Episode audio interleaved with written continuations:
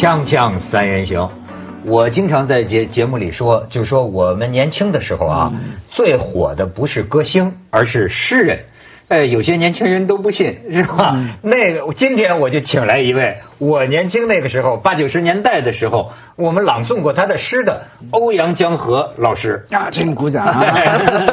那个时候就诗人就是周杰伦，就跟拿今天年轻人来讲，那个时候你看我在呃武汉大学，我记得那全校学生。呃，女孩找的都是诗人的，然后呃，八十年代辉煌的一段时间。没错，我当然我不是说我会写诗，但是呢，为什么我跟这个诗人圈特别关系密切呢？因为这个武汉大学，我们这个学生诗人呢，不是湖北就是湖南的，就他们那个口音呐，写的很好，没法念。所以呢，我们什么樱花诗会，那时候大学生什么樱花诗会，我帮他们朗诵，他们都得请我吃饭。对，所以那个时候也朗诵过欧阳江河老师的这个诗。偶偶像当然好，可是偶像还是一时啊。真的重要在于说，比方说我现在带的一些研究生哈，有些也以欧阳先生的作品哈。他的创作作为博士论文研究，这个才是永恒的玄关啊！他变成一个被研究的对象，这个表示说他不仅是偶像了，偶像都会红跟不红啊，对不对？这是文学的重要的部分。但是这个欧阳老师，您看啊，我一见您呢，我一下子就想起恨不得二十多年前，但是。这二十多年间呢，这个诗人们的命运应该发生了很大 变化，包括你个人的、个人的和历史命运，整个群体的对你你你现在回顾这二十多年，从当年诗歌在八十年代那么火，到今天，呃，这种诗人圈里有没有失落感？我觉得恰好恰好是回归正常，诗人不应该那么火，诗歌是一个少数人的。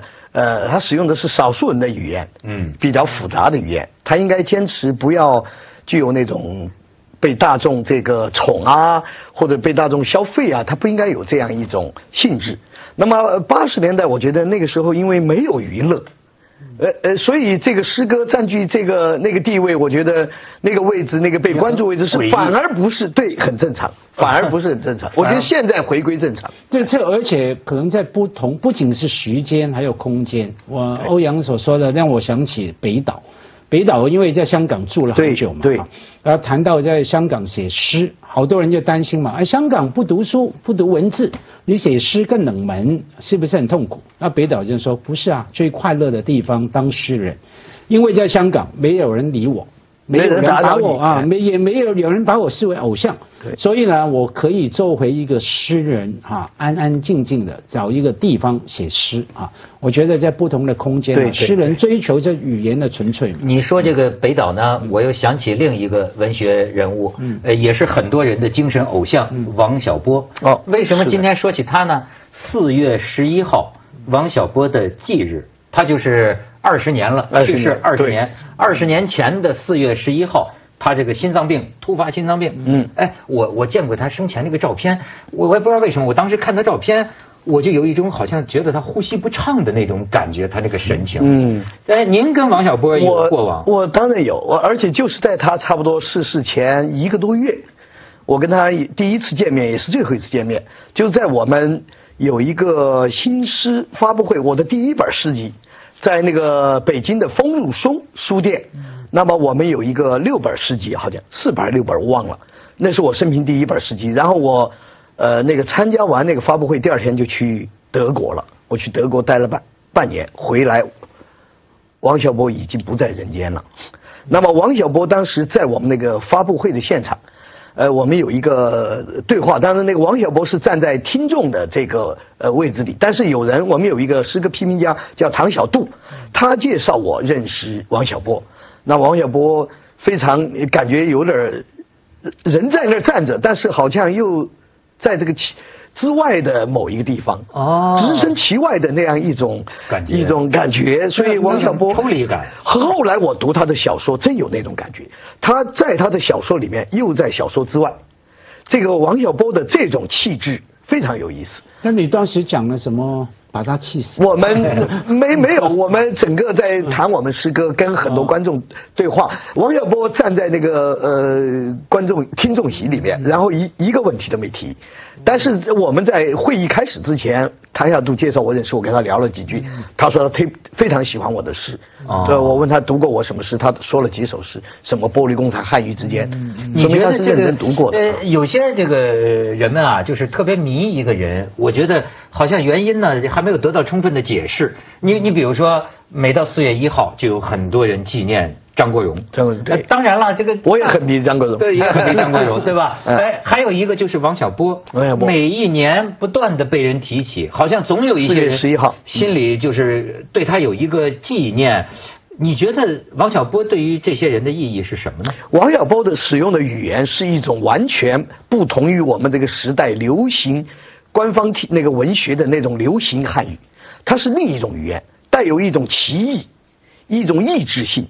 一种就是就不同的质地的对不同质地的和那个呃那个就是一种呃带有一种修正性的，就他要矫正什么东西，嗯嗯，哎，而且他最反对的东西就是无聊。他说过他的文学很重要的一个一个任务就是要制止、修正我们这个时代的无聊，要有趣，要有趣。所以这，但是他的那个汉语非常硬朗。他的汉语，他使用的，尤其在黄金时代里边，他使用的那种汉语是一种滔滔不绝的、具有整体性的硬朗的汉语，一种男子汉的汉语，非常有意思。那么他的思想呢？他的思想，呃，更多的是来自呃这个英国的。这种罗欧洲对罗素的这样一种。提到罗素，对，他跟那个比如说我们现在经常使喜欢使用的，比如谈到民主，谈到西方使用的这个美国思想，还他不是，他是他也不是欧洲，比如说不是德国或者法国的，他是英国的，带有一种冷静的自嘲的反省的。这样一种理性的这样一种东西，哎，理性，呃，讲常识的，讲常识。所以当时看到社会上没有那么多玄学，对，看到这个当年政治年代的时候，很多这种荒诞、荒谬之处。但是这个江河老师，我请你要假如代入王小波哈，就是今天我们的这么一个也算是汉语时代，对吧？互联网发展下的这样一个我们平常使用的这个语言，呃，包括今天的很多社会的这个。风土人情，假如是王小波活到了今天，你觉得他会怎么看今天这个时代？嗯，呃，我现在没有办法取代他，但是我觉得王小波一开始我谈到他那个气质，既是他人的气质，又是他文学的气质，他是统一的，就是直身其间又直身其外的这样一种气质，会让他保持一种得体的、有分寸感的、冷静的和直身其外的这样一种。旁观者的这样一种目光，他会不会被这种狂欢的乱世的这种东西给把头脑搅乱？他会使用一种带有镇静剂的清醒剂的这样一种汉语来和我们读者对话。哎，那家辉，你看今天的这个互联网上人们所闻所见的这些东西，你有没有一种举国若狂的感觉？我就我觉得，在过去六七十年，中国没有一个阶段不是举国若若若狂的，不管是新建国的时候，还是呃文革年代之后开放改革都狂嘛。不要说回那个王小波的，我那时候也我没有迷啊。我作为香港人，我的文学滋养是在台湾那个部分的，也是把诗人作为偶像嘛，郑愁予、余光中、杨牧哈，嗯，呃，抱着他们书睡觉的。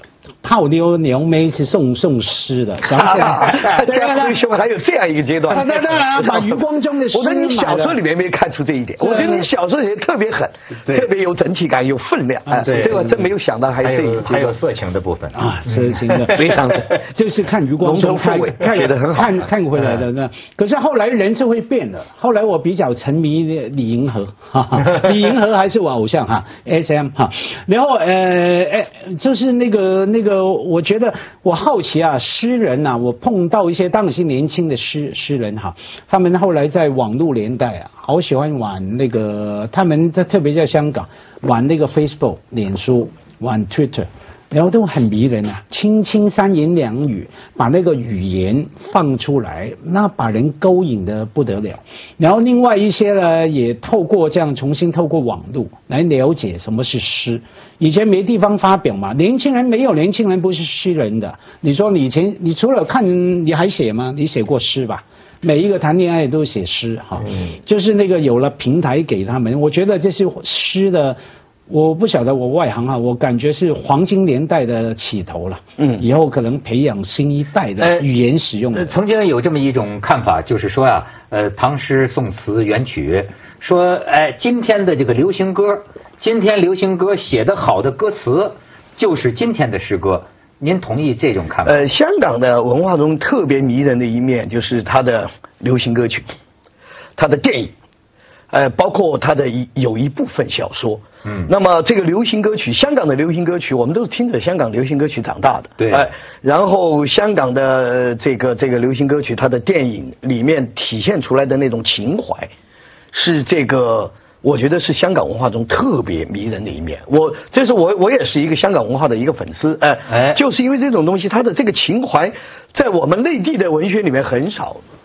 不是说完全没有，但是很少有。那那个情怀，假如真的是有的话，我觉得说，因为有自由言论的空间嘛，哈，大概百无禁忌嘛。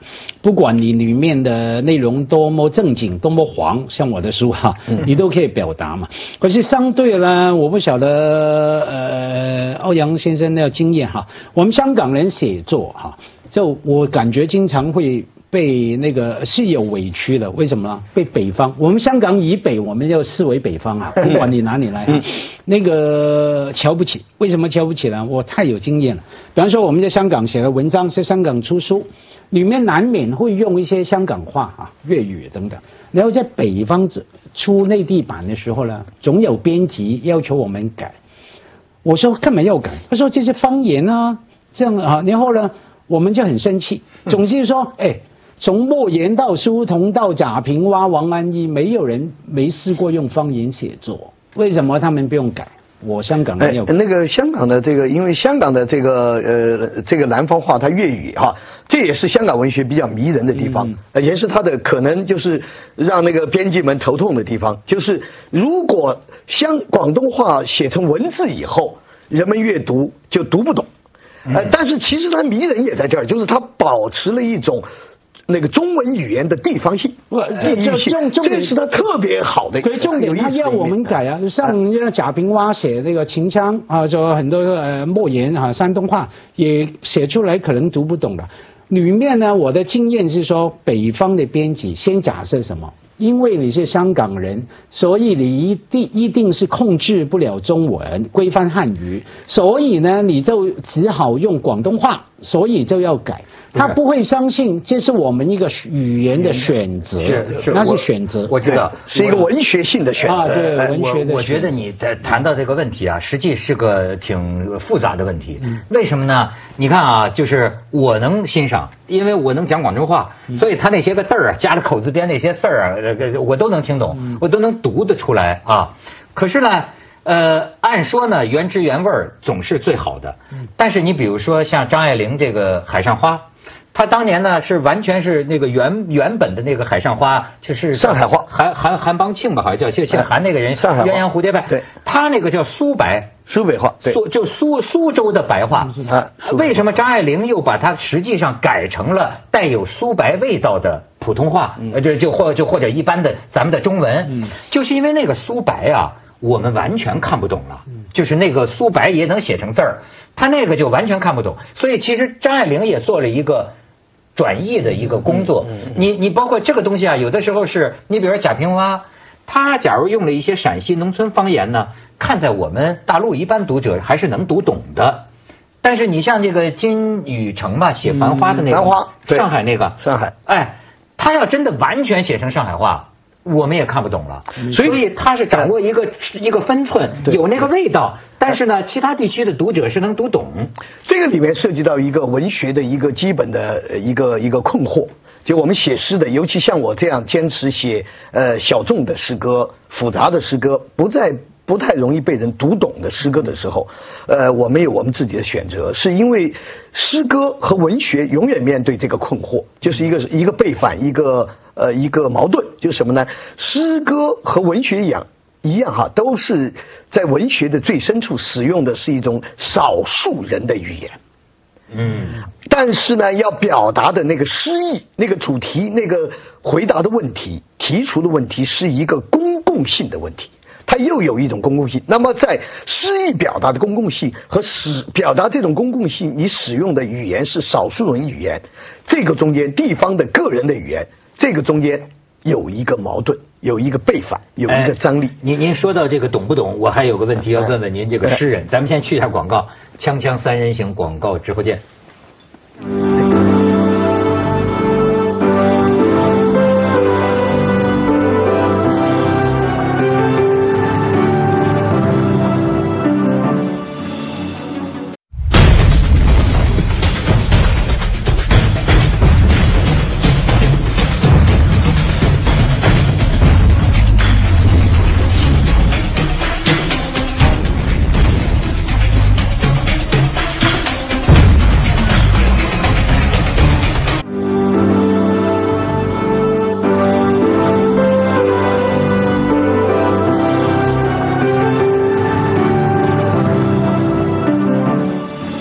就说到懂不懂啊，我就问您欧阳老师，比如说有些人会觉得诗看有些纯文学的诗，呃，外行人好像看不懂。对这个看得懂看不懂诗歌，您怎么看？这个懂和不懂的诗歌困扰我们写现代诗的人已经，呃，从我们写诗到现在困扰了几十年。对这个问题，我是呃这样哈，就是认为，因为一般人不会拿懂还是不懂去烦那个中国古典诗人。其实他们写的是更难懂，你像屈原的《诗经》的东西太难懂了。对。但是他们古典诗歌获得了诗人已经获得了这种特权，就可以就这么写。哎，我就你不懂就是不懂，那是你的问题，读者的问题，不是作者的问题。因为这个古诗里面是一个文化身份、文化记忆。你不懂，那说明你的这个身份修养都还有问题。哎，不，但是呢，如果你读现代诗，你读不懂，那问题不在读者，而在我们。嗯，现在是一个很大的，所以现代诗还当代诗歌还没有获得这种可以按照你不懂的这种办法去写的。然后这样一种特权还没有获得，而时间还太短了。对，而且最近呢，我看到您跟那个德国一位汉学家顾斌先生，顾斌也上过我们这个节目。对，你们有一个对谈，我对你其中讲的一些啊挺感兴趣。就是说，站在你这个对语言非常讲究的人看来，呃，你有一个标题叫做“受伤的汉语”。嗯，你觉得今天的汉语，你觉得有什么问题？当然有很大的问题。他那个呃呃，不是他这个。被这样一种，比如说那个新华社文体那样一种宣传的党派的语言使用过之后，然后它就具有大量的这种呃政治的一种呃因素的一种压抑的东西，呃一种没有得到释放的不自由的不够柔软的东西，还有一种其实甚至是一种虚假的东西，然后还有商业的资本的这个介入以后，呃大量的浮夸的广告的。东西，呃，然后还有包括心灵鸡汤的制作之后，这个比如像远方这种概念，像多元这种概念，像这个这个温柔美感这种概念，都变成了一种带有商品性质的被制作过的这样一种东西。那么我们使用的语言，呃，语言已经是一种距离汉语作为一种人的存在方式相去甚远的这样一种东西了。它已经作为汉语的那个诗性的那种大地的那种精神，人的直底人的存在根底的这个已经相去甚远，已经被我我认为哈，我可能比较极端，我认为已经误入歧途了。呃，语言变得肮脏，语言变得累赘，语言变得呃短视和这个暴躁和焦虑，而且伴随很多语言的暴力。嗯，这个这个这都是语言的问题，哎，而人的存在，它不仅仅只是说我有了一个存在，有了发生了一个事件，然后用语言来表达这个存在。其实语言本身就是人的存在方式。呃，怎么理解？呃，人是语言就是人的存在。哎，这个有一个法国的一个很好的一个哲学家叫做拉康，他有过一个说法，他说，呃，人，呃，就事实不是真的，也不是假的，而是词语的。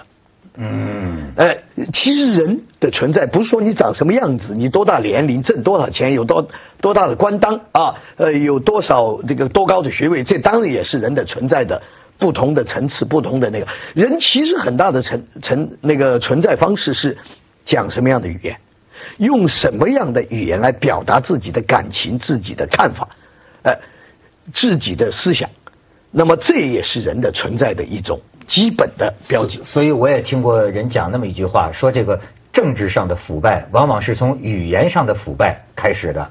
你比如说那个时候，我们就讲这个大跃进的时候，嗯，先是语言腐败嘛。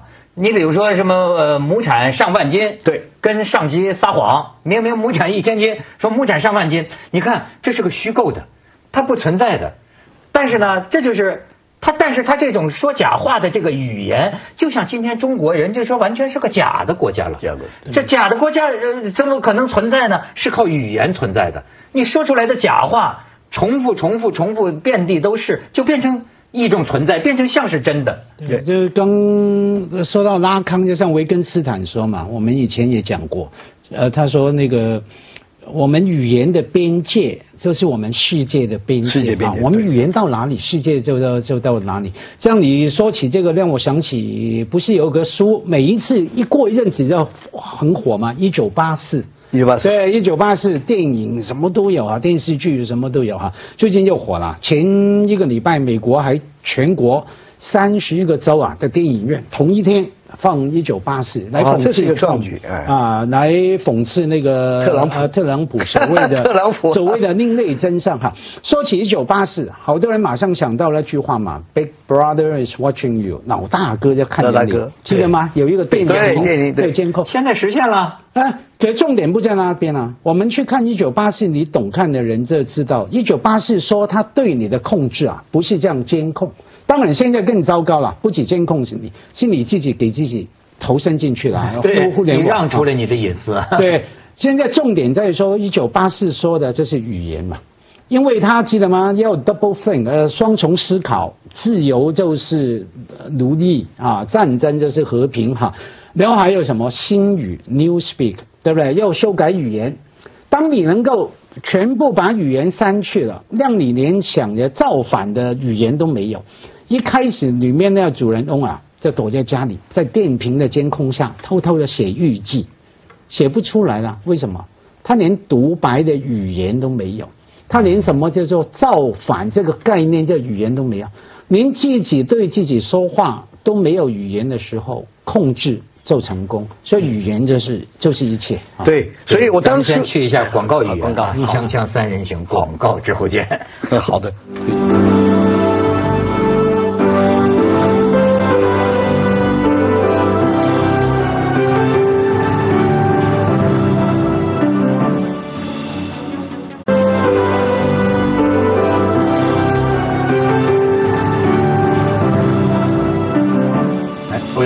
接着说，然后呢，我就想起刚才你讲到我跟顾斌先生那次对话，我们谈到这个，呃，当时引用就是在二战之后，呃，有一个德国一个诗人叫艾许，他提出一个命题叫做我们必须重新学习德语，因为他认为二战以后对德国最大的破坏是破坏了德语，而德语被葛培尔那样使用之后，他说谎言重复一千遍就变成真理，所以那个。德语遭到的破坏特别严重，所以为了夺回真正意义上的德国的那种生活方式，恢复德国人的良知，最大的一个呃要做的第一件事情，最严重要的一件事情就是重新学习德语。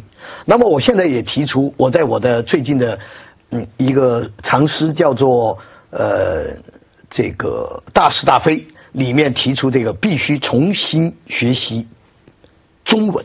必须重新学习汉语，因为这是我们的一种存在方式。向哪里学习呢？向向我们自己的，向我们自己的传统，向我们的古汉语，向我们这个呃所有人类共有的良心的东西，良知的东西，哎，像我们的像无知，甚至像愚蠢，哎，像我们的痛感学习，甚至向黑暗学习。这个学习是就是向所有具有诗意的公共性的，但是又是少数人的东西学习，使用我们的半神的语言，哎，使用我们的这个这个不妥协的、具有歧义的、敢于说出不的这种语言。具有一种崇高感的，而这种崇高感是一种诗歌意义上的崇高感，哎，不是一种比如说呃被制作过的，被这个比如说世俗政治、被媒体意识形态、被心灵鸡汤制作的那种东西，不容易啊，不容易。像更为自由、柔软、疼痛的东西。我明白您的意思。您像这个像干我们这行的，那天就在聊说这个为什么有的人说话有穿透力。有的人说话说了半天，你都不不会引起人的注意。就是说啊，摸着心说话不一样。就是你说话的时候啊，是不是从心出发？你的痛感，你的喜怒哀乐，就讲心里话。今天呢，很多人讲的是叫空话套话。您像就像您说的，比如说我做一个什么演讲的节目的一个评委，你就会看到大多数都是几个套路，对对吧？你原本他们事先被规定好了，被规规规定好了。你你要达到这样，首先要有另外一套语言的想象，他连那一套都没有。我看到那些年轻人学生，你讲某些话就用某些语言，甚至语调一定是用那个演讲体 CCTV 体，对，那种就是一种。事先被规定好的神学奖。